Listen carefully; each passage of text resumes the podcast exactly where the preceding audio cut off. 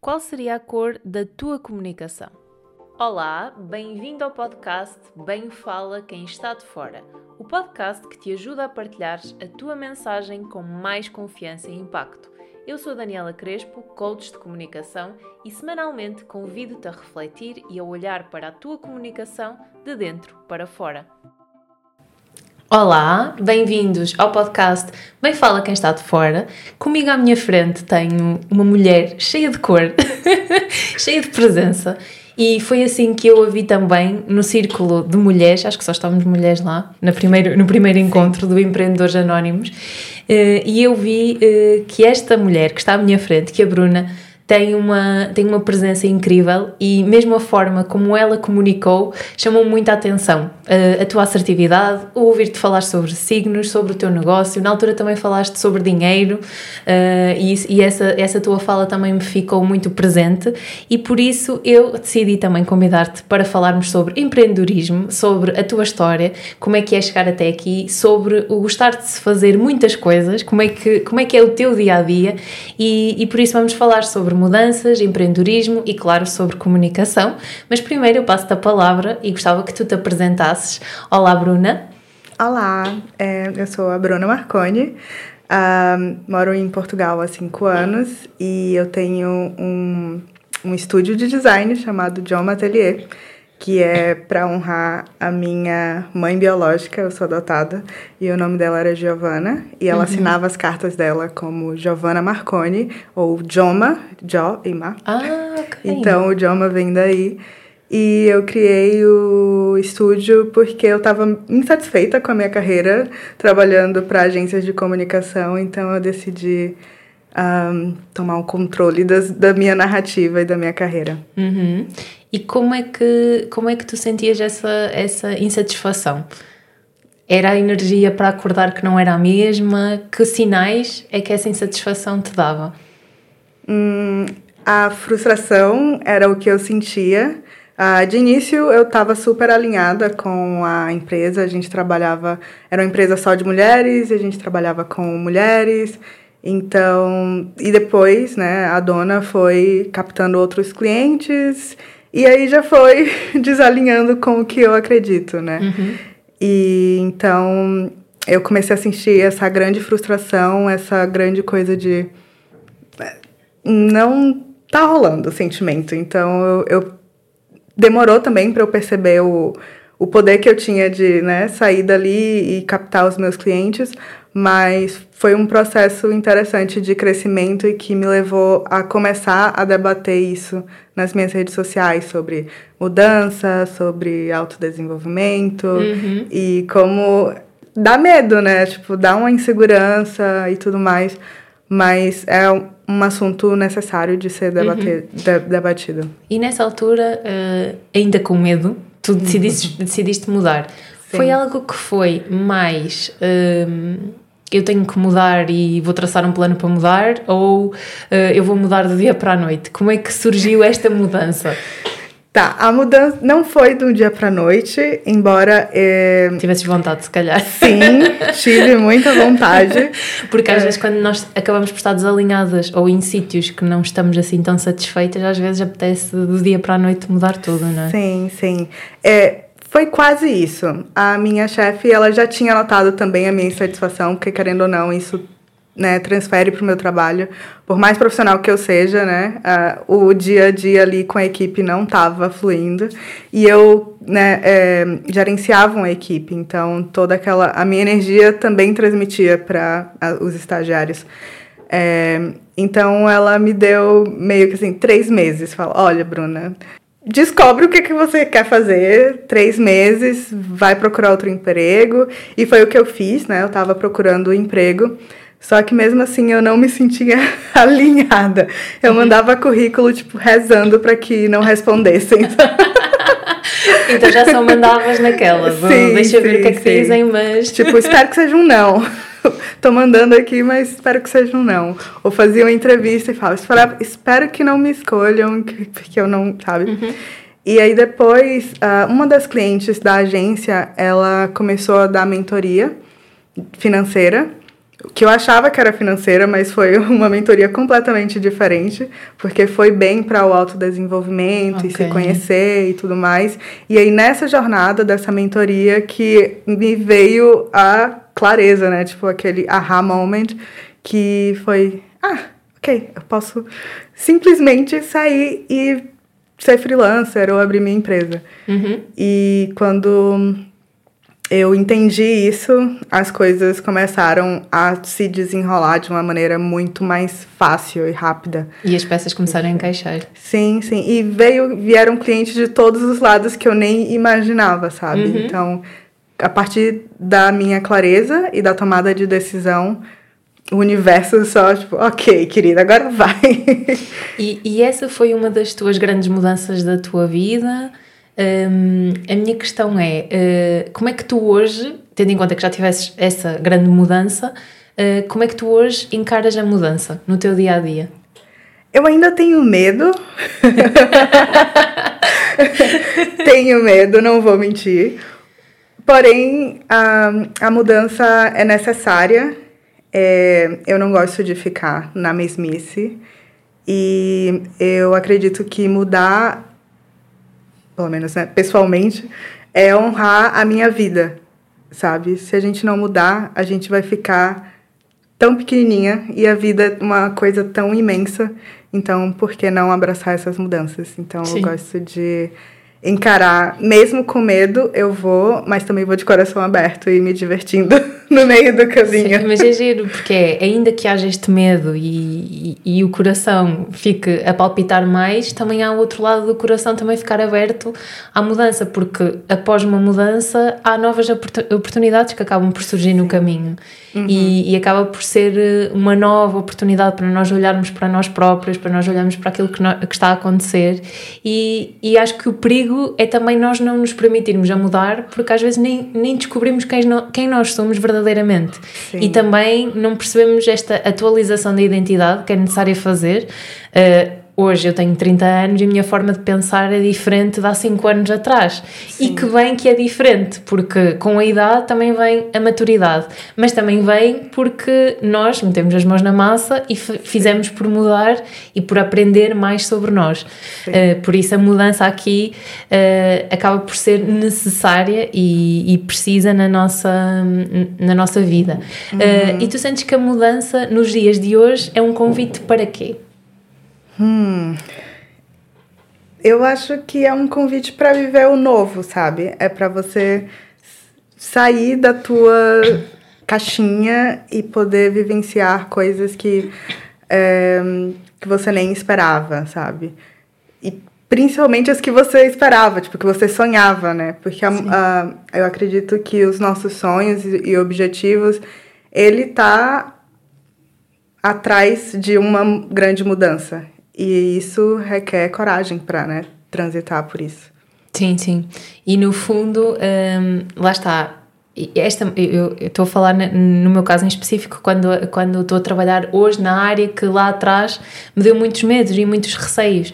E, e daí ser necessário aquele salto de fé, ainda que com o planeamento, e nós também vamos falar de planeamento, Sim. Eh, porque é necessário também no, no mundo e no trabalho de empreendedorismo, nós temos as coisas planeadas. E eu sei que houve algo que tu lançaste que foi no sentido do planeamento, por isso mais à frente Sim. também vamos falar sobre isso, mas, mas é um bocadinho por aqui esta, esta estrutura de Uh, é preciso mudar, mas é preciso também ter, ter esta clareza de uh, se calhar eu estou a mudar para uma área que me dá receio, uh, eu gosto muito, mas ao mesmo tempo é desafiante, porque mexe em coisas do meu passado, mexe em coisas da minha infância, neste caso falando aqui da comunicação, e, e eu queria te perguntar como é que. Um, como é que se pode estar em pleno a, agarrar o novo, quando às vezes nós estamos a tocar em áreas que se calhar lá atrás não estavam assim tão confortáveis. Não sei se, se já pensaste sobre isso, se isso surge também na tua vida, porque eu estava aqui a pensar, a fazer esta relação com a mudança e com esta mudança que eu tive recentemente uhum. e, e estava a pensar, será que nós conseguimos estar em pleno? Porque eu tenho sentido que eu fiz a mudança, dei o salto, ainda é uma coisa recente, mas às vezes vêm, vêm assim pensamentos da minha, da minha identidade antiga, que não foi uhum. assim há uhum. tanto tempo. Sim, sim. Mas, Jane, será que estás no sítio certo? Será que, olha, já viste, antes trabalhavas com crianças, trabalhavas numa clínica e, e essas memórias, uh, que ainda são um passado bastante recente, vêm muito e às vezes eu não consigo estar em plena com as minhas decisões. E uhum. eu acho que isto, que isto faz parte também, porque é uma coisa recente mas aqui a questão é: tu consegues estar em plena? Como é que se consegue atingir esta paz? Uh, o, que é que tu, o que é que tu tens a dizer sobre isto? Essa é uma ótima pergunta. Nossa, um, essas vozes eu gosto de chamar do nosso ego. É o nosso ego querendo que a gente volte para o seguro, né? pequeno, né? né? Para aquele lugarzinho que a gente estava antes. Então, quando eu me deparo com essas vozes, eu só fico, tipo, hum, discutindo comigo mesma, do tipo, olha, eu tô bem melhor aqui, não é? o que é que você tá falando? É uma mentira. E muitas vezes essas vozes realmente não são fatos, não são coisas que realmente aconteceram, sabe? Uhum. Então, eu tenho essas vozes, principalmente na parte de venda, é, eu tô aprendendo muito a, tipo, me expor e ser vista ou reaprendendo, porque eu já fazia isso antes há muito tempo e fazia uhum. de uma forma muito mais fácil, talvez porque eu era adolescente e não tinha medo de nada. então eu tô tentando me reconectar com essa exato, exato, porque Tipo, eu tenho evidências que já aconteceram no meu passado, do tipo, olha, eu já fui vista, eu era blogueira de moda, ah, eu já fiz vendas, meus, eu tive, meus primeiros negócios foram com 9 anos de idade, sabe? Eu, okay. Minha mãe me ensinou a fazer, a, a usar o Photoshop, eu comecei a fazer montagens, depois aprendi HTML por conta própria, e aí passei a vender meus GIFs, meus templates, e enfim. Então, eu tenho evidências do passado, mas que de alguma forma, quando eu chego hoje para fazer uma venda, vem ali o ego e fala: Não, o que, é que você está fazendo? Você não sabe o que, é você está fazendo. Então, uh, ou eu procuro essas evidências do passado, ou eu simplesmente falo que não é válido isso, uhum. né? Que eu já fiz vendas. Ou seja, neste caso, antes. procurar os factos e se calhar Exato. listar, ok, o que é que Exato. tu tens agora e o que é que tu tinhas antes? Será que tu queres voltar para ali ou queres estar nesta tua nova realidade, tendo em conta as decisões que, que tomaste? Por isso, os factos ajudam a, a, a trazer mais clareza. Sim. Uh, e eu acho que é importante falarmos que se calhar estas vozes vão acabar por surgir eh, ao longo dos nossos processos. Sim. E às vezes quanto mais se calhar nós lutarmos contra elas, mais difícil vai, vai ser, não é? Acho que sim, acho que sim. E mesmo pessoas como a Michelle Obama, ela também tem esses momentos de dúvida e de uh, autossabotagem, sabe? Mas a, a forma como ela lida com isso é o diferencial, né? Então, uh, e isso vem muito do autoconhecimento também. Então, por isso que eu, quando comecei a empreender, automaticamente eu comecei a me conhecer melhor. Sim, não, não dá para separar, eu acho. Não, não dá. não dá. Até porque aquilo que eu sinto é que o, nosso negócio acaba por ter várias fases e as fases estão muito alinhadas com aquilo que nós estamos a passar também na nossa vida. Sim. Não sei se tens essa visão também. Total, sim. Eu, é, eu ainda sou recente, eu também, né, eu no também, empreendedorismo, mas reflete completamente as, as fases em que eu tô passando e transitando na minha vida. Uhum. Olha, falando aqui ainda em mudanças, eu fui buscar um, um trecho de uma frase que tu tinhas num post. Uh, abrir portas, calar janelas, para que mais meninas, especialmente as negras, possam viver a vida que desejam. E eu queria te perguntar se o facto de ser mulher e ser negra, se as, as, oportunidades, se isso tem influência nas oportunidades que se tem. Qual é a tua visão? O que é que tu sentes que, uh, que isso influencia ou influenciou as tuas oportunidades?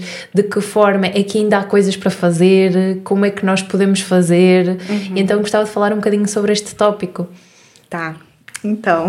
Que certamente há muito para falar. Muito, muito. Eu posso ser breve também. É, a minha experiência, é, eu reconheço os meus privilégios, porque apesar de eu ser uma mulher negra, no Brasil eu ainda tinha uma, uma cor, é, eu tenho uma cor de pele mais clara, uh, meus, o meu rosto, as minhas coisas faciais, elas são mais delicadas, então eu conseguia transitar muito bem no Brasil como eles falam uma pessoa parda.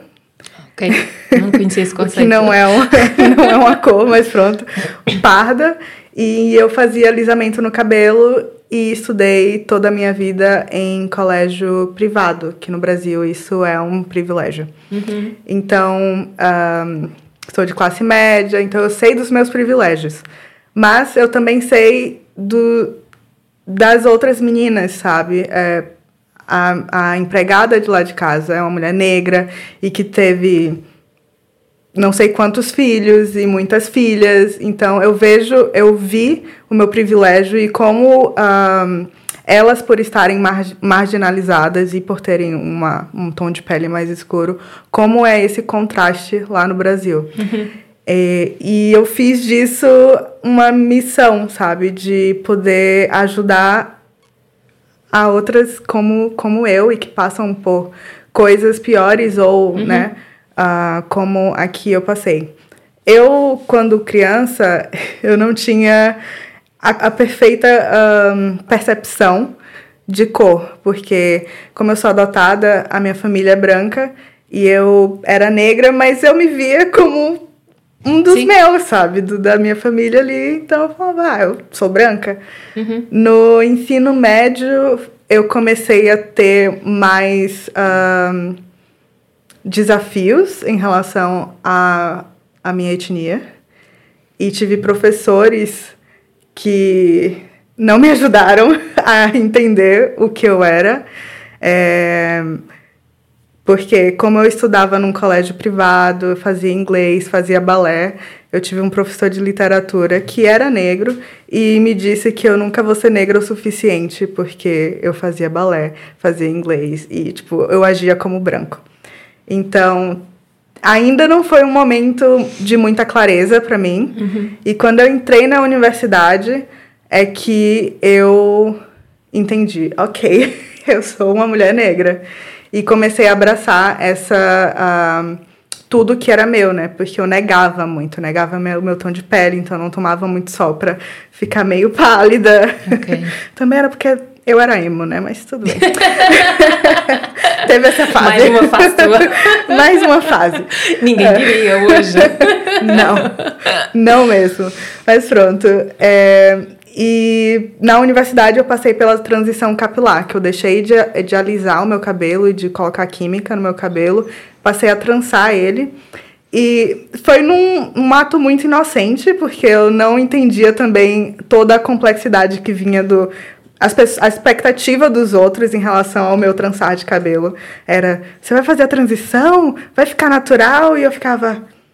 Gente, por favor, me deixem em paz. eu só quero mudar de cabelo. Então, eh, eu comecei a fazer trança, minha primeira trança foi rosa. Então, comecei a brincar com uma moda, mas também tendo esse, ah, esse toque, a ligação com a minha ancestralidade. E depois de uns dois, três anos trançando o cabelo, eu falei, ok, tá na hora. E aí eu fiz o Big Chop, que é o quando você corta o cabelo e fica, tipo, porque meu cabelo tava o natural, que tava crescendo junto com as tranças, mas também tinha a parte alisada. E aí um dia tava ali no meu quarto, ia trançar o cabelo, mas ele tava, né, sem a trança, e eu falei, tá, vou cortar. Cortei tudo, cheguei pra, na cozinha, meu pai me olhou e começou a chorar. ele falou: Nossa, você tá tão parecida com Giovanna, minha mãe. E aí ele começou a chorar de emoção, sabe? E, enfim, foi um momento que foi muito grande pra me entender enquanto mulher negra, sabe? Ver meu, meu cabelo crespo. é, E também, obviamente, eu já, já via fotos da, da minha mãe, mas quando eu era criança, tudo isso ficava muito. ahn, não sei, eu não, não, não dava muita importância ou calhar era significado um não para essas assunto ainda coisas. para ti. Não, Exato. era algo que ainda não, não prestavas muita Exato. atenção. Uhum. Exatamente. E pegando aqui, porque estavas a falar nos privilégios que tu tinhas quando estavas lá. Esses privilégios, quando tu vens para Portugal, houve aqui alguma mudança? O que é que tu sentiste? Quando Então. vens para um país diferente, como é que tu olhas eh, este tema aqui em Portugal? É, eu ainda tenho privilégios porque meu pai é italiano, então meu passaporte, eu também tenho a cidadania italiana. E o meu passaporte é italiano. Então toda a documentação que eu preciso fazer aqui é muito mais simples do que uma brasileira. E eu vejo as minhas amigas brasileiras passando por muitos perrengues que eu não passei. Ok. Eu só boto ali meu, meu passaporte vermelhinho e as pessoas começam a me tratar de uma forma menos arrogante, sabe?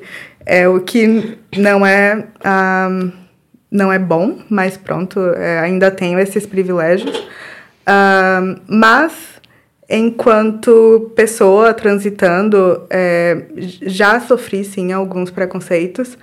É, poucos ainda. Eu acho que eu consigo filtrar muito as pessoas, energia e tudo mais.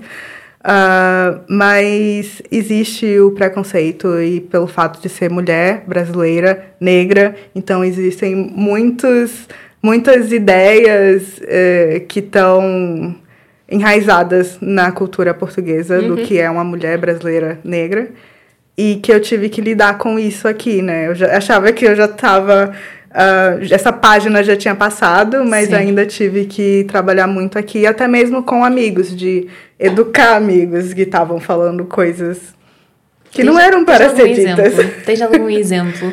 Sim, sim. Se Ah, puderes partilhar, só porque às vezes, lá está, eu falo muito aqui neste podcast, que nós às vezes, e é naturalmente, acabamos por dizer expressões, dizer frases que nós às vezes não refletimos muito. Uhum. E, e todos nós acho que acabamos por cair nesse, nesse erro, entre aspas, porque se é o melhor que nós conseguimos fazer e é o melhor que nós conseguimos dizer na altura, ok, mas depois cabe a nós irmos perguntar e também falar com as pessoas e perguntar: olha, eu disse isto, será que como é que chegou esta mensagem até ti?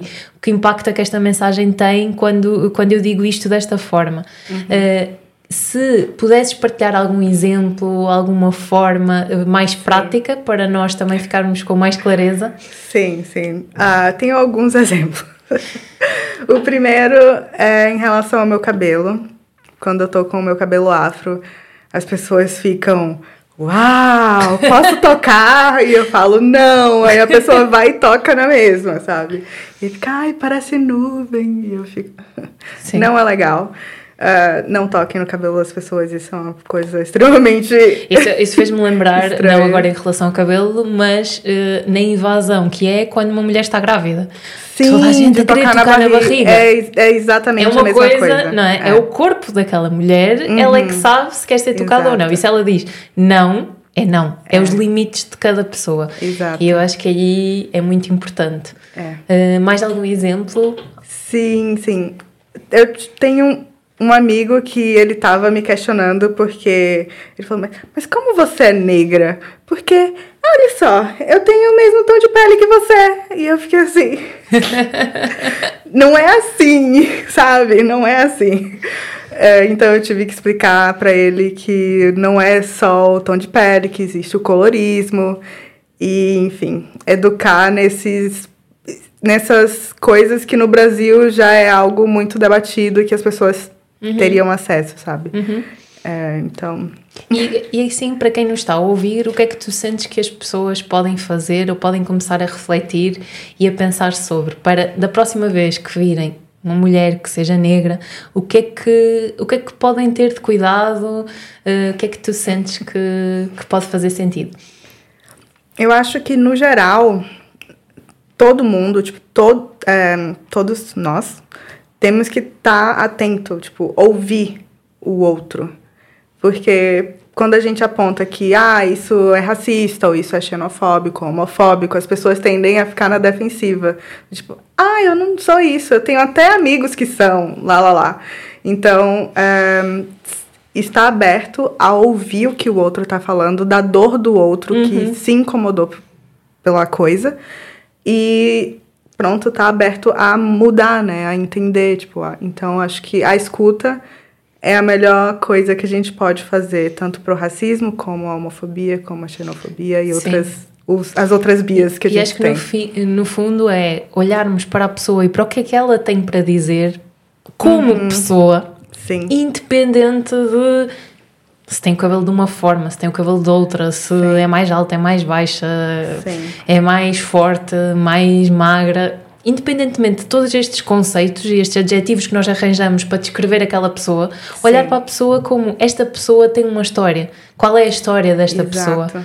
Uh, e eu acho que é aí que toca, e, e, lá está. Muitas das vezes nós podemos ter crenças, e eu também já falei aqui num episódio, e agora estava-me a lembrar, porque eu própria já tive crenças em relação à, à homossexualidade. Uhum. E eu só me deparei sobre isso quando, uh, quando eu tive um amigo homossexual. E quando eu comecei a conviver e a perceber o que é que era o amor para além do sexo.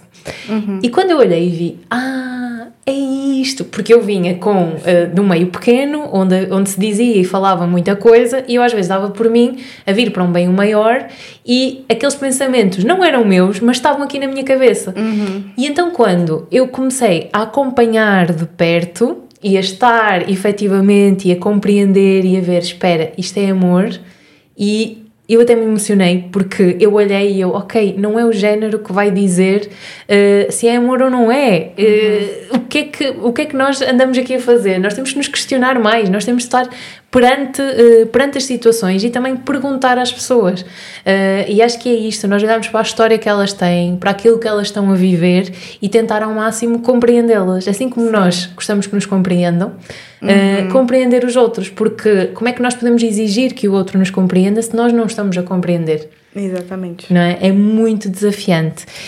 não sei se querias acrescentar alguma coisa. Não, Sentes que ainda há muito para fazer aqui. Ainda há muito para fazer. Hum, em, em relação ao preconceito? Sim, em relação ao preconceito. Oh, sim. Sim. muito, muito mesmo. Uh, e o que, é que, o que é que podemos. Se calhar nós já estamos aqui a fazer uma pequena coisa, que é trazer para quem nos está a ouvir, começar a pensar e a refletir sobre isto. Uhum. Eu acho que estas ações e esta voz que nós temos enquanto empreendedoras e, e de podermos ter estes canais também já ajudam a que as pessoas reflitam e é usar o potencial que o online tem Sim. para refletir sobre coisas pertinentes, que é Sim, é isto que tu total. também acabas por fazer quando tu divulgas o teu trabalho. Não é só uhum. sobre o teu trabalho que está lá, então mais coisas, há, um, há uma missão, há uma história, há um impacto que as tuas vivências têm na vida das pessoas. Sim. Eu acho exatamente. que aí é que está a virada de chave. Fala tudo.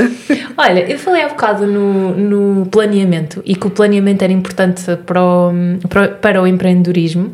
Qual é o papel que o planeamento tem na vida do empreendedor e se quiseres apresentar também aquilo que tu construíste recentemente? Tá. Um, eu considero que o planejamento é a bússola para você chegar aos teus sonhos e objetivos. E isso também é para um empreendedor, para um empreendedor, né, para o teu negócio. É, para o, o, empreendedor, eu fiz o Planner, eu fiz o The Entrepreneur Planner, o Planner para empreendedoras. Uh, eu quis unir o pessoal e o negócio, porque para mim não faz sentido separar tantas áreas da nossa vida. De, é, é uma vida só, sabe? Então, por que não é, unir os dois? E o Planner, ele une o, a vida pessoal com o do negócio, porque eu acredito que é, só, é uma só vida. E porque para a gente estar satisfeita com o nosso negócio, a gente precisa estar alinhada como pessoa. Uhum. Então, no Planner tem um, vários, uh, várias perguntas, várias reflexões que eu faço para as empreendedoras e para mim mesma, né? Que tudo que está ali no Planner foi algo que eu me perguntei, eu fiz em 2023. É, 2023. Ainda é aquela margem. sim, sim, sim. em 2023 e que me ajudaram também a conquistar a clareza que agora eu tenho. Então, tudo que eu passei, todos os livros de autoconhecimento que eu li, todas as perguntas, todos os exercícios eu coloquei dentro daquele planner, uhum. para que as pessoas possam encontrar essa clareza e entender o que é que elas querem a longo prazo para o negócio delas e que façam esse planejamento é, alinhados com esse, essa visão e alinhamento né, de, de valores, de missão, de propósito.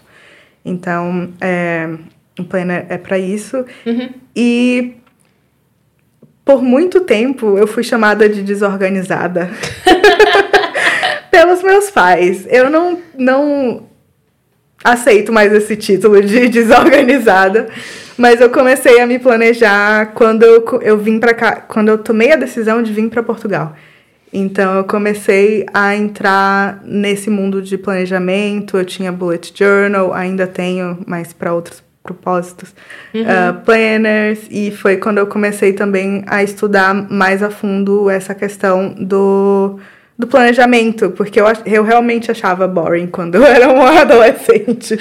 tipo, se planejava pra quê? Uh. E agora, como é que tu vês essa parte? Eu, incrivelmente, me descobri, descobri que eu sou uma pessoa disciplinada, também era um, um adjetivo que meus pais me davam, era indisciplinada. E o planner ajuda a fazer, a, ser, a ter essa disciplina. E eu descobri que a disciplina não é algo chato, como foi me apresentado quando eu era adolescente, uhum. e que a disciplina está aqui para nos ajudar. E com esse o planner, que é um, um plano de ação, mais a disciplina e a consistência, você consegue conquistar muita coisa. Então, uma vez que eu aprendi isso, e lá está, a disciplina ajuda-te nos dias em que são difíceis Exato. e tu não queres fazer, mas tu sabes que se não fizeres, exatamente, aquele teu objetivo que está lá e aquela meta não vai ser alcançado, por isso Exato. é melhor fazer. Exatamente. Basicamente é. é. isso, não é? Eu prefiro a disciplina do que a motivação. Quando as pessoas perguntam, ah, o que é que você faz para estar tá motivada? Eu falo, gente, motivação é algo que vai embora. Disciplina fica, porque você tem que fazer, tem que fazer. Pronto. Então, uhum. não tente ficar motivada, seja disciplinada.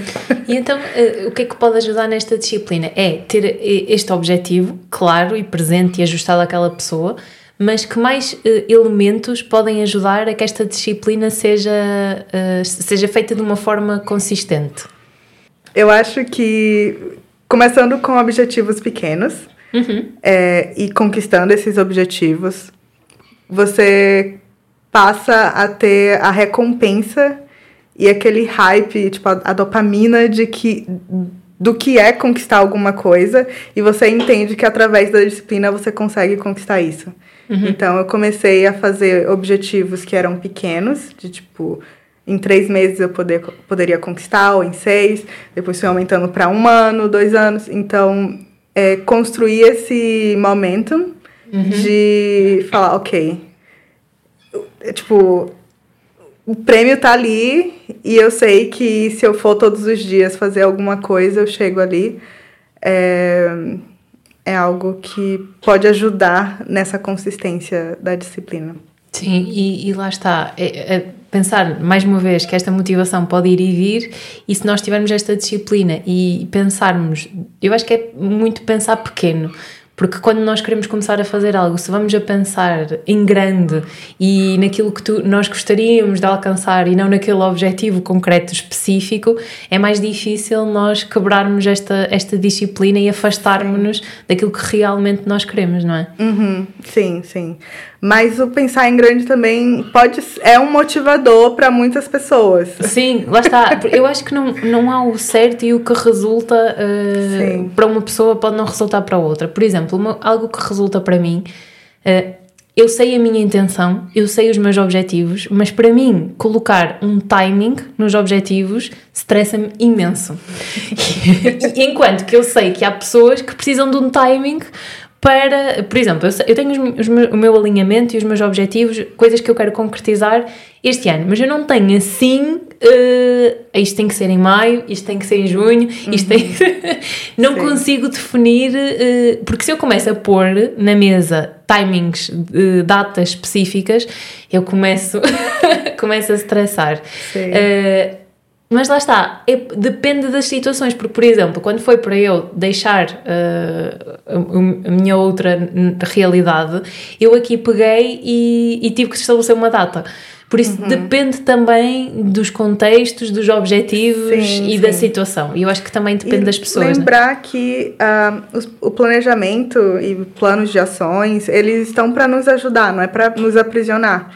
Então, ter sempre a flexibilidade de falar, ok, eu não consegui atingir esse objetivo em abril, então a gente passa aqui para o próximo semestre, sabe? Uhum. Ter essa flexibilidade e ser gentil com a gente mesma, que gente, às vezes a gente pega o chicote e fica, ah, failure, não, não conseguiu, sabe? Então não precisa ter essa.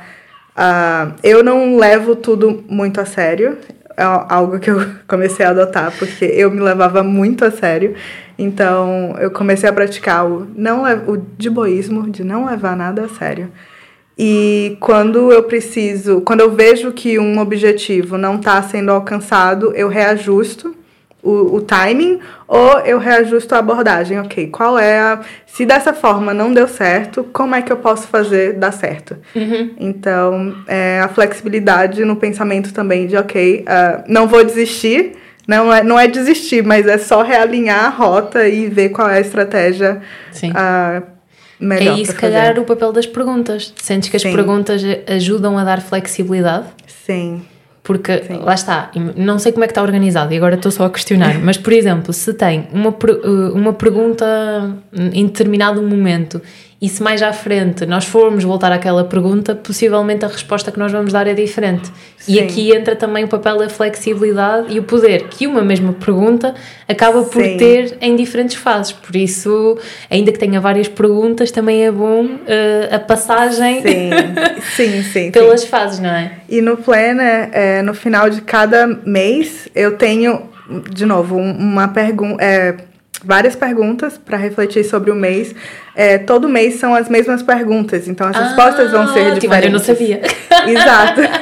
As respostas vão ser diferentes e aí no mês seguinte tem ali a a página para organizar Consegues os um objetivos. Exemplo de uma pergunta? Podes fazer aqui um. ah, não, eu não lembro.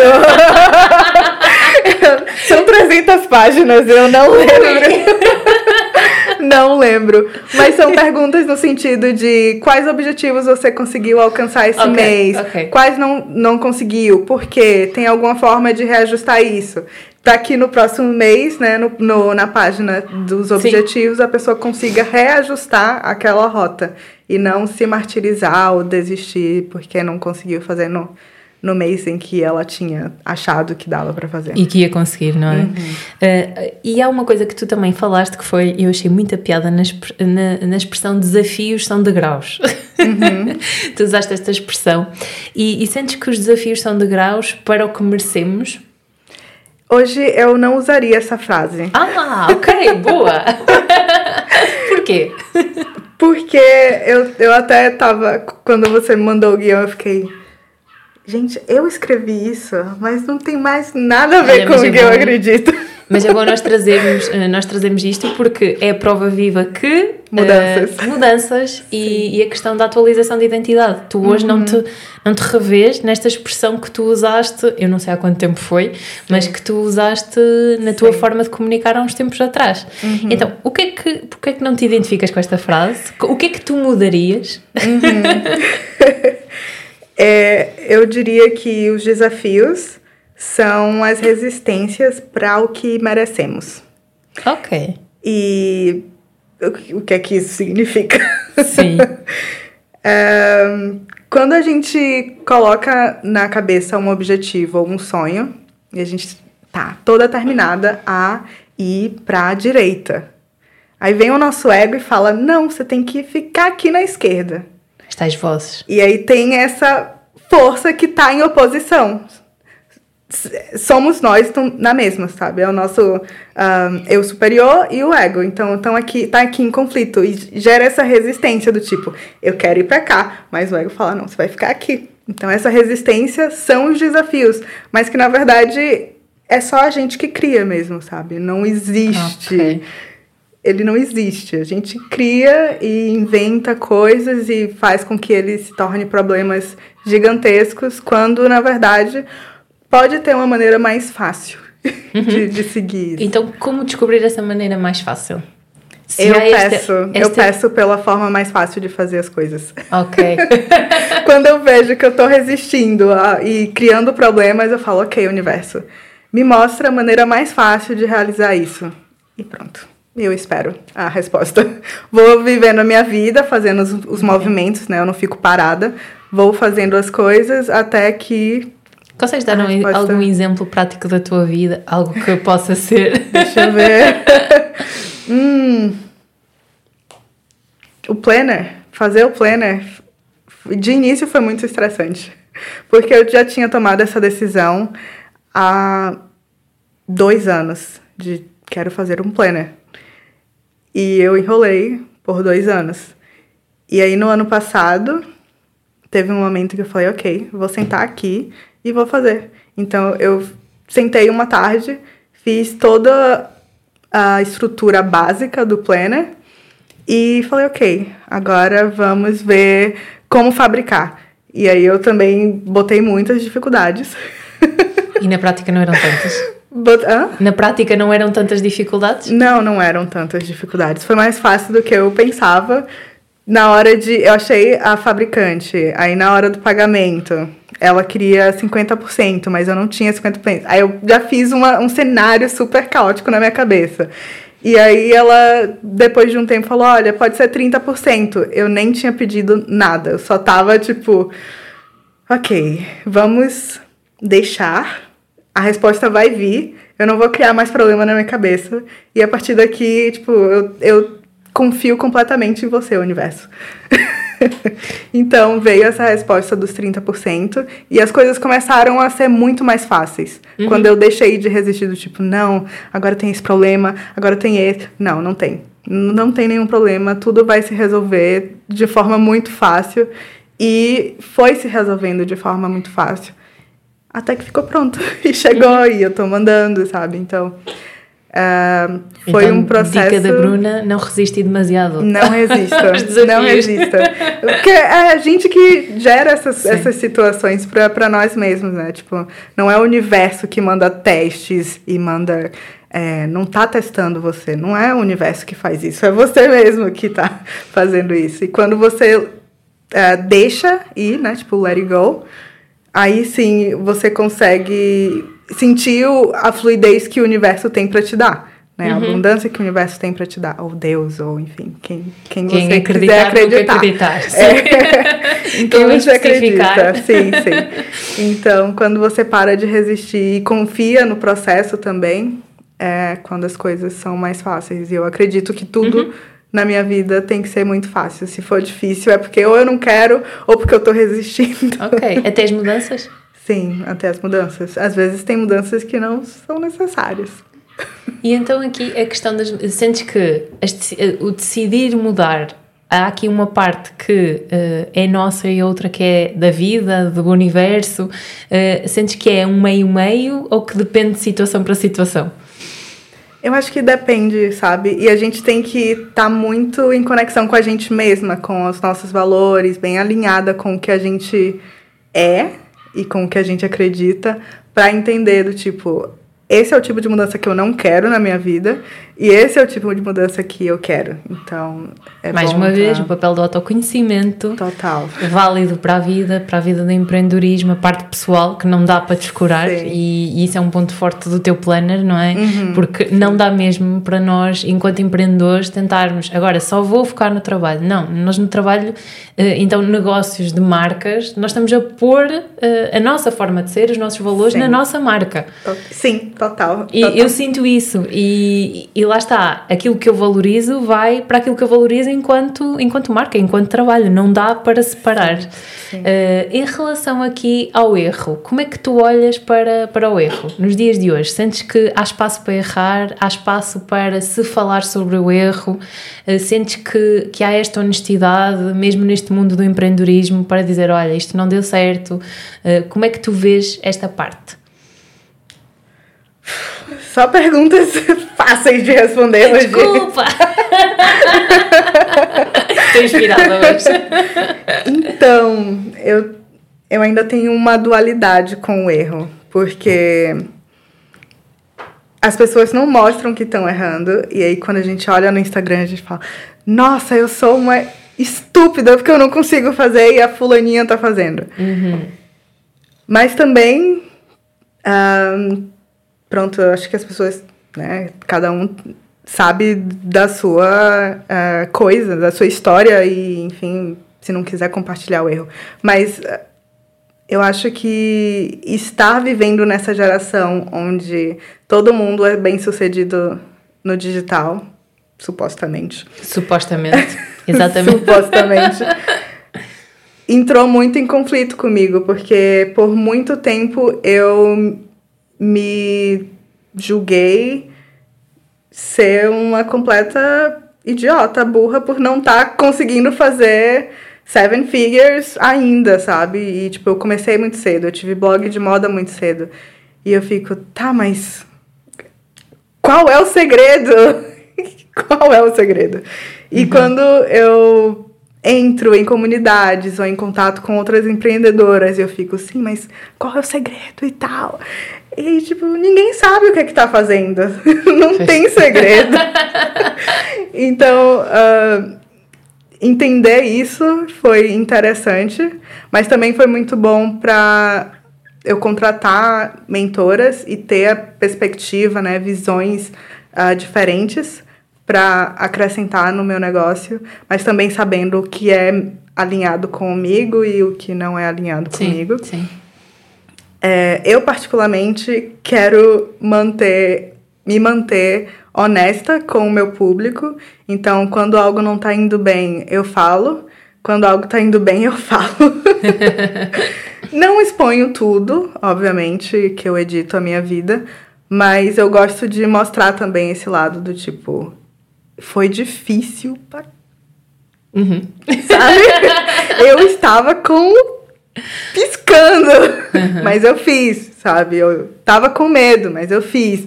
Um, a viagem que eu fiz para a Espanha ah, no, sim, no pro. Na, com o programa The Podes Break. falar um bocadinho sobre essa viagem? Certamente sim, tens sim, muitas histórias para contar.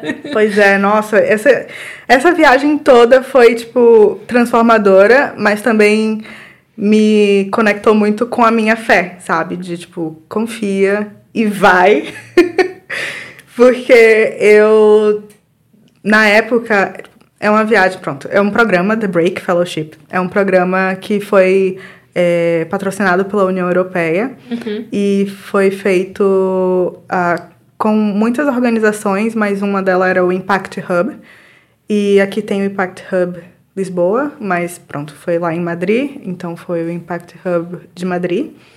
E era um programa de empreendedorismo que unia ali a empreendedoras que estivessem morando e na União 27, Europeia. 27 dias, não foi?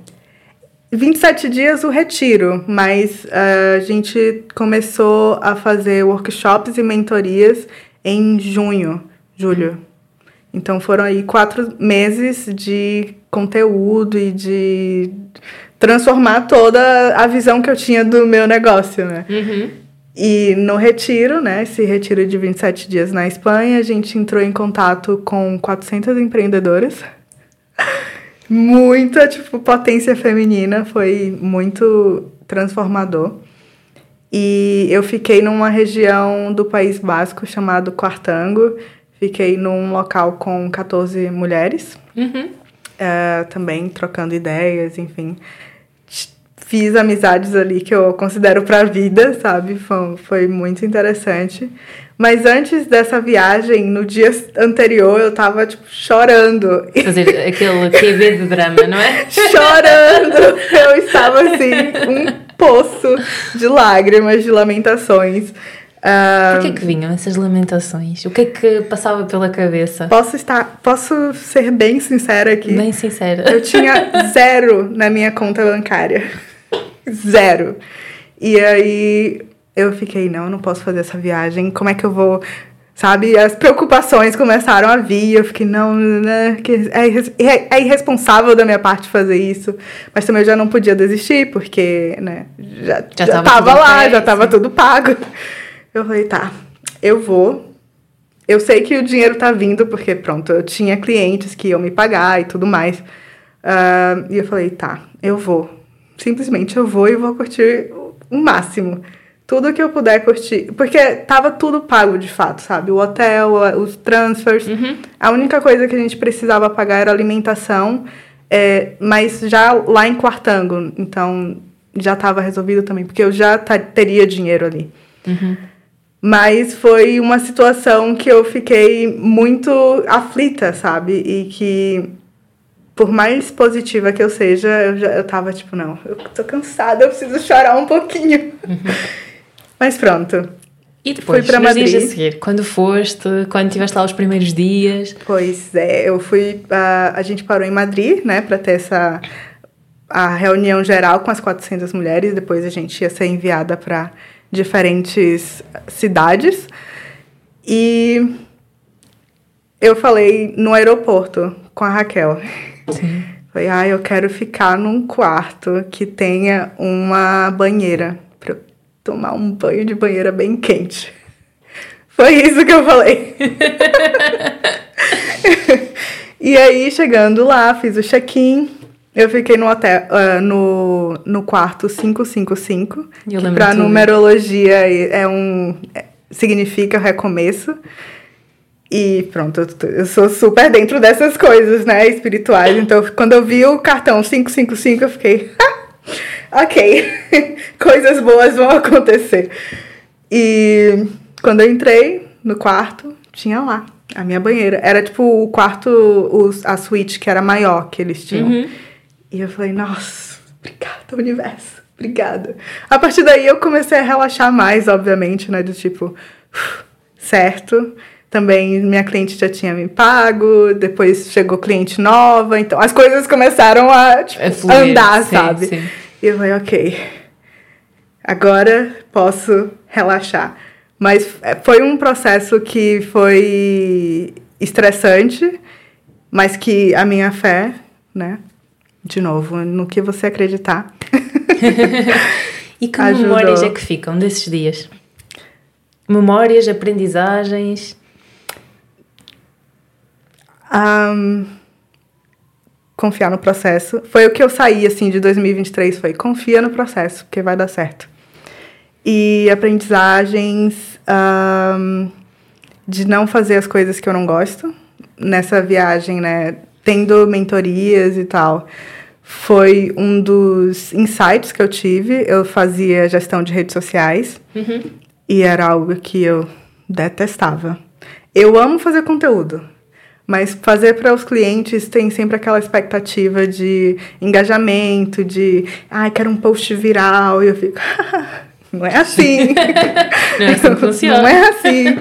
Então, tinha essas expectativas que eu não podia garantir essa, eh, essas entregas e eu gosto de ser bem honesta no meu trabalho e de entregar o melhor no meu trabalho. Então eu sentia que eu já não estava entregando o que eu podia para os meus clientes nessa parte de redes sociais.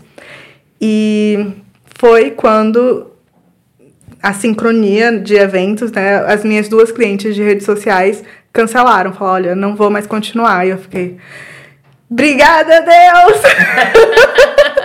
Era mesmo isto que eu queria. que bom! que bom, sabe? Então, tipo, tudo naquela viagem foi acontecendo. Foi quando eu fiz os planners também e entrei em contato com a fabricante e tudo mais. E eu fiquei. Uma mentora minha disse isso eh, na última sessão que a gente teve. E eu falei, você poderia ter me dito isso na primeira sessão e eu não precisaria fazer mais nada, sabe? Ela falou Se assim. na primeira sessão ainda não estavas pronta para ouvir aquilo. Pois é, pois é, de, de fato. De Porque às vezes fato. nós até ouvimos, mas se calhar ainda não estamos prontos para receber, não é? Sim, total. Ela falou assim: Bruna, por que você tá se escondendo? Seja. Ela falou em inglês, e eu vou falar em inglês porque eu acho que soa melhor. Be as pink as you can be. Tipo, seja o mais rosa possível, sabe? Na sua vida. Como você é na- nas roupas, seja na sua vida, no seu negócio. Não se esconda. Se não for rosa o suficiente pra você, não faça, não vá. E eu fiquei assim. Ah, É isto. obrigada, tchau. Eu só precisava ouvir isso, sabe? E a partir daí, tudo que eu faço na minha vida, eu pergunto: eu tô sendo rosa o suficiente. Olha. Mesmo quando eu compro coisas rosas, eu falo, esse rosa é suficiente É pra rosa mim. o suficiente para mim? e aí, quando é um rosinha fraco, não, esse não. Então, as minhas escolhas agora estão sendo baseadas no seja o mais rosa possível. Uhum. E tem sido. Foi uma. Trans, foi uma viagem que transformou muito a minha vida, sabe? Até ahn, a noção do tipo, será que eu quero ficar aqui em Portugal? Será que eu quero ir para outro lugar? Tipo, comecei a refletir em tudo, assim. Ahn, foi muito bom. Uma experiência que eu recomendaria para todas. Uhum. E eh, ficaste com alguma história, algo que te impactou de alguém? Hum, foram tantas histórias. É difícil filtrar. Foram tantas, é. Mas ah, eu conheci uma médium nesse retiro. E ela me ela canalizou uma mensagem. Ah, e até então eu tava. Eu evitei os 27 dias que eu tava, eu evitei ela. Mas eu evitei porque eu sabia que vinha uma, alguma coisa, sabe? E aí, ah, no último dia, que a gente já tinha voltado pra Madrid, a gente tava fazendo, tipo, um, um jantar. é, A minha mentora falou alguma coisa. E eu falei, ah, eu sou protegida. Ela me protege. E eu falei, ela me protege. E aí ela falou, sim, ela te protege. E eu fiquei. "Hum." Eu já sei onde é que vai chegar. Mas pronto. E aí eu comecei a conversar com ela de fato e perguntar o que, se ela se identificava como médium. E falei também que eu tenho um grau de mediunidade, mas que eu não trabalho tanto e tudo mais. E a gente começou a conversar, né? Ela falou: Olha, que bom que a gente tá tendo essa conversa, porque eu deixei um recado no teu envelope, mas não é meu. Ok. E aí eu falei, tá, tá bem. Ela, veja quando você se sentir à vontade. Tá certo. Eu imediatamente fui no quarto ver o que era. E ela tinha canalizado a energia da minha mãe, Giovana. é, e depois a gente conversou. Eu falei, olha, eu li o que você escreveu, obrigada e tal. Aí ela, a gente, pronto, trocou essa ideia e eu acho que foi um momento também muito bonito dessa viagem, sabe? De eu me abrir para essa, ah, Para essa essa experiência. experiência. Sim, sim. Hum, e, e mais, lá está, eh, descobriste mais coisas para fazer ainda dessa viagem? Porque eu faço ideia, assim, tantos dias, com tantas mulheres empreendedoras, o que é que tu descobriste? Olha, até que eu fiquei bem contida, assim. É, eu trabalhei um pouco, mais na, mais na parte do planner e tal, foi onde eu estava trabalhando. Mas eu me permiti, porque o nome do programa é The Break, então eu realmente me permiti Estar off. não fazer nada. Só fazer o que eu queria, no caso. então a gente fez muito, ah, muita caminhada, porque a gente estava numa área super remota e rural, tinham montanhas, Que vacas. máximo. Sim, a vila que a gente estava só tinham três habitantes. A gente, tipo, triplicou a vila em um mês. Ah, foi muito bom. E pronto, tá em contato com a natureza foi muito bom. Então eu acordava, fazia yoga, meditava, ou ia caminhar. Era bem legal. Ou eu, pronto, eu, eu virei a cozinheira da casa. então eu também tinha esse prazer de cozinhar para as pessoas. Porque eu gosto de cozinhar, mas comigo é meio chato, né? Cozinhar só pra mim. Então, ter mais bocas para alimentar foi muito interessante, porque eu, ah, eu gosto de me conectar também através da comida. Uau, então, passei a cozinhar. passei a cozinhar as, as refeições para mais gente. Uhum. Foi bem, bem legal. Eu ia te perguntar, dentro destas coisas todas eh, que há para fazer, eh, quais são os hobbies que tu estás a fazer no momento? e o que é que esses hobbies significam para o, teu, para o teu trabalho, ou seja, para o teu negócio? Que importância é que eles têm para aquilo que tu fazes enquanto empreendedora, enquanto negócio? Hum, ok. Ah, os hobbies que eu tô fazendo no momento. Eu tô aprendendo a, a tricô. Tô fazendo as linogravuras, também tô aprendendo.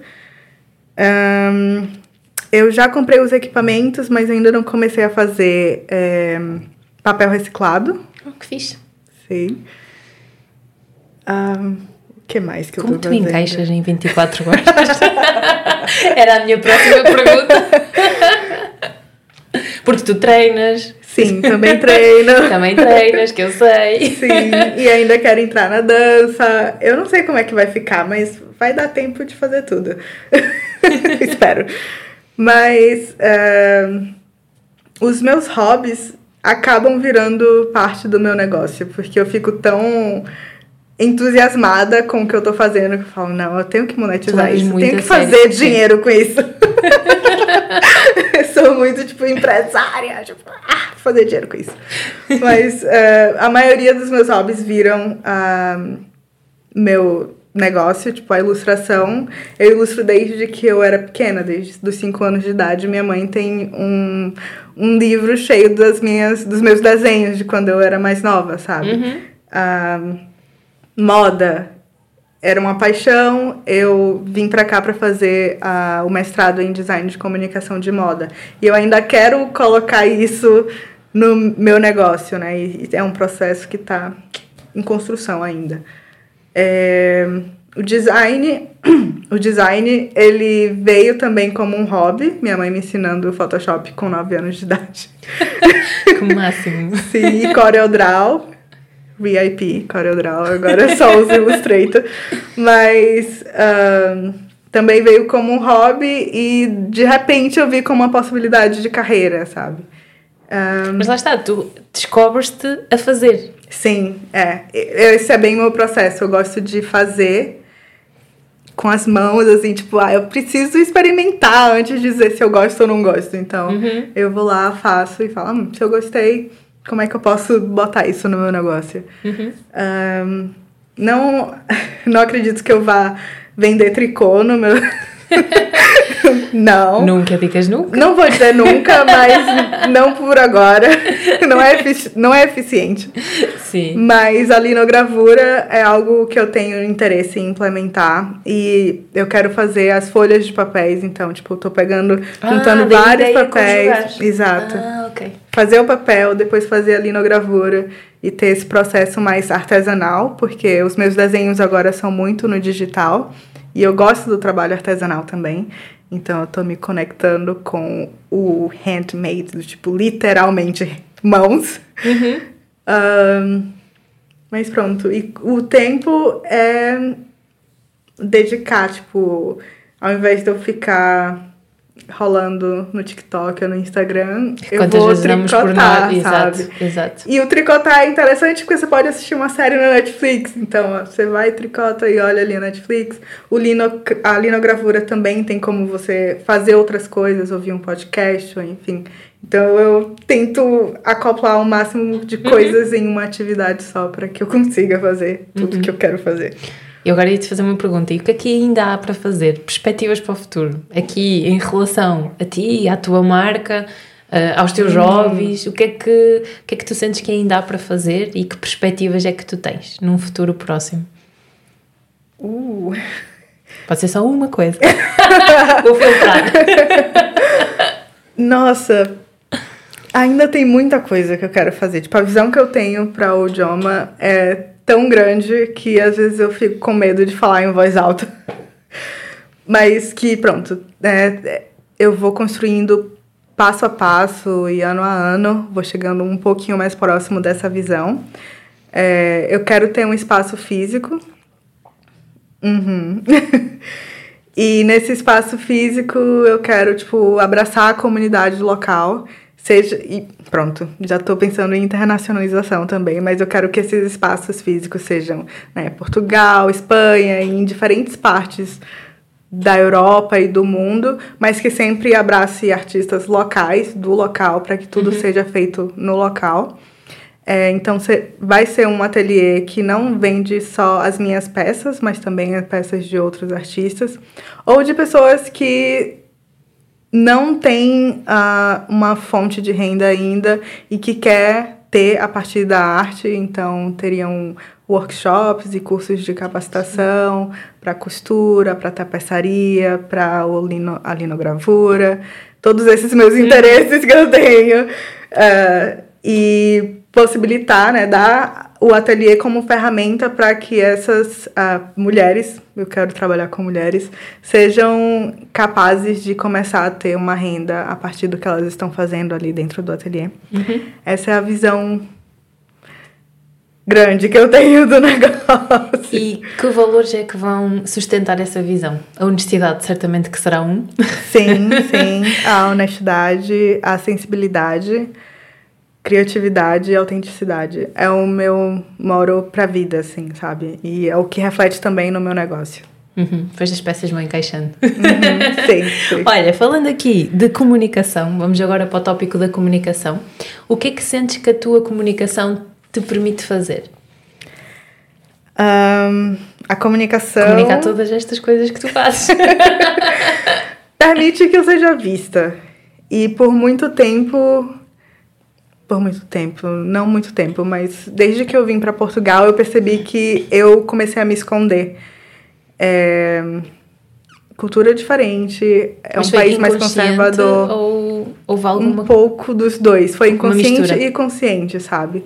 É, eu estava numa cidade muito mais conservadora, uma cidade pequena e eu queria me preservar enquanto pessoa, sabe? Porque eu não uhum. sabia as coisas que eu iria passar. Então eu preferia. Eu preferi. Uh, me reduzir um pouco. E mesmo Talvez nas roupas, seguro, sabe? Mas exato. esse jogar pelo seguro tinha aqui a outra lado, o outro lado da moeda? Sim, exato, exato. Então, mesmo minhas, minhas roupas, se você for olhar, quando eu cheguei aqui, eram neutras, não tinha muito rosa, talvez um vermelho, porque também é minha cor preferida e não é tão estranho quanto rosa. Então eu tive que editar um pouco a, a forma como eu transitava. Quando eu vim para o Porto, foi que eu apertei o botão do. Posso falar? Espero não ser cancelada. Apertei o botão do foda-se. Mas também porque o Porto me faz me sentir à vontade, sabe? Sim. Então eu falei, ok, agora é a, a, o momento de eu me reconectar com a Bruna que extravasava em tudo, na moda, no cabelo, na, em tudo. Então foi, mas pronto, é um passo a passo, né? Não dá para reconstruir um guarda-roupa, né, de um dia para o uhum. outro. Então foi um processo. Sim. Mas sim, a comunicação permite que eu seja vista e hoje um, cada vez mais eu tenho essa consciência de que eu estava me escondendo e que eu ainda me escondo em alguns momentos. E estar aqui hoje falando com você, por exemplo, é um ato de coragem do tipo, ok, eu vou ser vista, eu quero ser vista, mas também sabendo editar a minha imagem, tipo, a imagem que eu quero passar, eu sei exatamente o que é. E é sabes por isso que eu tô aqui. Uhum. Sabes aquilo que estás a fazer. Sim, sim. Com clareza. Por Exato. isso já. E Porque não adianta que... ser vista sem saber o que, que você Exato. quer falar. Acho que por uns momentos ainda podemos tentar, mas nós precisamos nos alinhar connosco para saber qual é que é o caminho que nós queremos mostrar. Sim. E, e obrigada por estares aqui a mostrar-te e a permitir-te ser vista e a confiar em mim para que mesmo com aquele friozinho na barriga, aquele receio, Sim. mas no fundo uh, comunicar algo que é tão importante e falar sobre tópicos que são muito pertinentes e que certamente vão fazer uh, ressoar na vida de alguém que está do outro lado a ouvir-nos. E focando aqui na comunicação e na cor que a tua comunicação tem, é cor de rosa. oh, como você, como você adivinhou? sim, sim, é rosa. Um, eu adotei o rosa há 10 anos. Eu ia te perguntar, quando é que surgiu na tua vida, se era recente ou se foi uma cor que sempre te identificaste com ela? Um, Tirando a minha fase emo, sim. Mas mesmo na fase emo, eu usava preto com rosa e ficava bem, tipo, Avril Lavigne, princesinha do rock. Também Mas, essa fase. sim. Mas uh, a minha cor preferida é o vermelho. Só que para o que eu queria comunicar na época, é, eu era blogueira de moda, mas também estava falando muito sobre esse o meu descobrir enquanto mulher negra numa sociedade. Uhum. Então eu estava compartilhando muito esse meu processo de transição e também da percepção que eu tinha agora dos outros, né, me olhando ou com meu cabelo natural, ou com a trança. E falar sobre assuntos como racismo as pessoas não. Primeiro que não querem ouvir porque não querem ouvir. E aí imagina uh, ouvir de uma mulher preta que está usando um batom vermelho, sabe? Tipo, bem pé na porta. Não era ideal, porque as pessoas não estavam é, abertas a receber a mensagem. Então eu falei, tá, eu preciso de uma cor que faça as pessoas me olharem com inocência e quando eu começo a abrir a boca, elas falam: "Uau, ela não é tão ela tem o que falar", sabe? Sim. Então, o rosa veio em mente. Também é, na época eu estava estudando uh, tendências e eu, estou, eu sou formada também em Cool Hunter, que é o caçador de tendências. E eu vi a, o rosa como sendo a cor da década. E né, não tardar, o ano passado Bar o filme da Barbie lançou e eu tava super on-brand por causa dessa aposta que eu fiz Sim. há 10 anos. Enfim, é, unindo os meus conhecimentos de moda com o design, eu falei, vai ser o rosa e eu posso usar o vermelho ainda, um batom vermelho, mas quando eu tô toda de rosa e um batom vermelho, as pessoas ainda vão falar, nossa, que fofinha. Até me ouvir falar. Até. Mas fofinha, mas com muitas coisas para dizer. exato, exato. Então deu certo essa, uh, essa união e as pessoas começaram a me ouvir mais, porque eu tava ali toda de rosa, mas tinha ali um batom vermelho. Então comecei a dosar isso. E também participei de um coletivo Mini Saia, que era um coletivo de blogueiras uh, feministas. E a gente criava essas rodas mensalmente. Uh, sobre esses temas mais polêmicos e que as pessoas têm dificuldade de ouvir uhum. ou de debater. Então, foi uma estratégia, mas que, como um bom branding, acabou fixando na cabeça das pessoas. Hoje, quando as pessoas veem rosa, elas não lembram da Barbie, elas lembram de mim.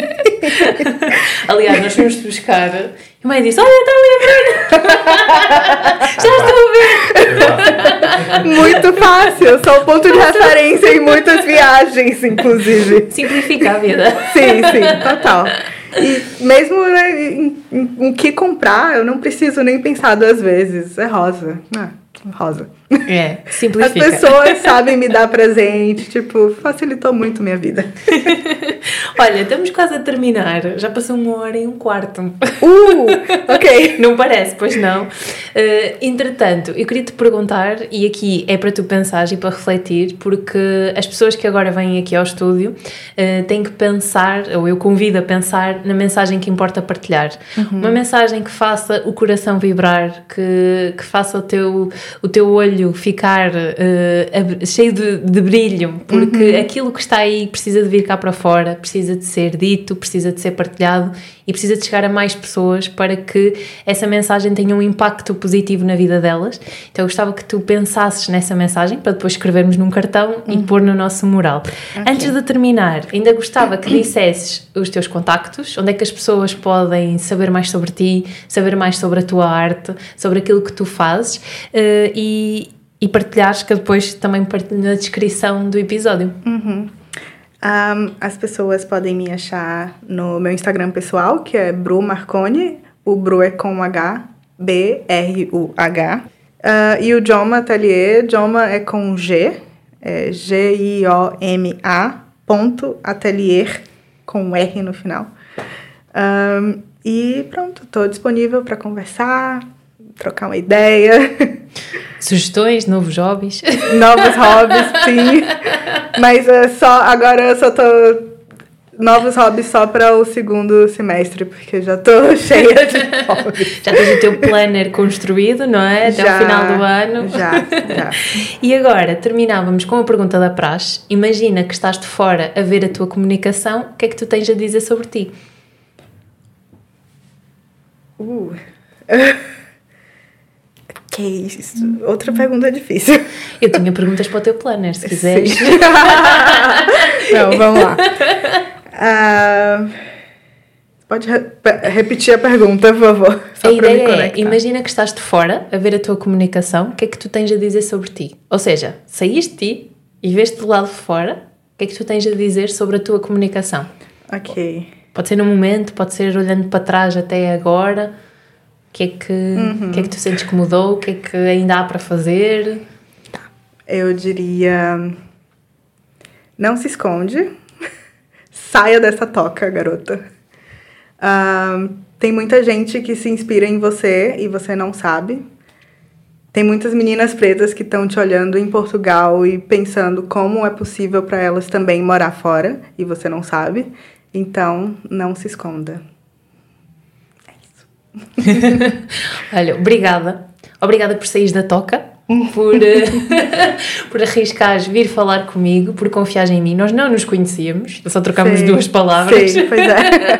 e agora fiquei a conhecer imensas coisas sobre ti e, e este é um dos potenciais do podcast que é trazer pessoas incríveis que, que têm projetos incríveis que têm uma história de vida inspiradora e para refletir e falar sobre a comunicação a comunicação eh, pode ser um desafio Uh, cada um tem o seu desafio à sua maneira, na sua fase, uh, e acho que passa por nós nos compreendermos uns aos outros e irmos ao início desta conversa, independentemente da área que seja, seja para falar de racismo, seja para falar de homossexualidade, seja para falar do que for, nós prezarmos por uma com- compreensão a nível da comunicação, por nos entendermos e por ouvirmos e escutarmos muito o outro.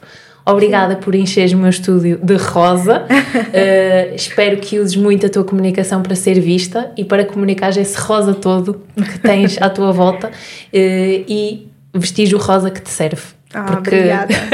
Obrigada pelo Tens convite. toda uma paleta rosa para vestir. Sim, sim. Obrigada. Obrigada eu, obrigada pelo convite. Chegamos ao fim de mais um episódio do podcast Bem Fala Quem Está de Fora. Convido-te a conversar comigo através do Instagram danielacrespo.pt. Lembra-te que a comunicação é treino e parte sempre de ti. Eu estou aqui para te guiar nesta jornada. Obrigada por me ouvir. Até à próxima semana.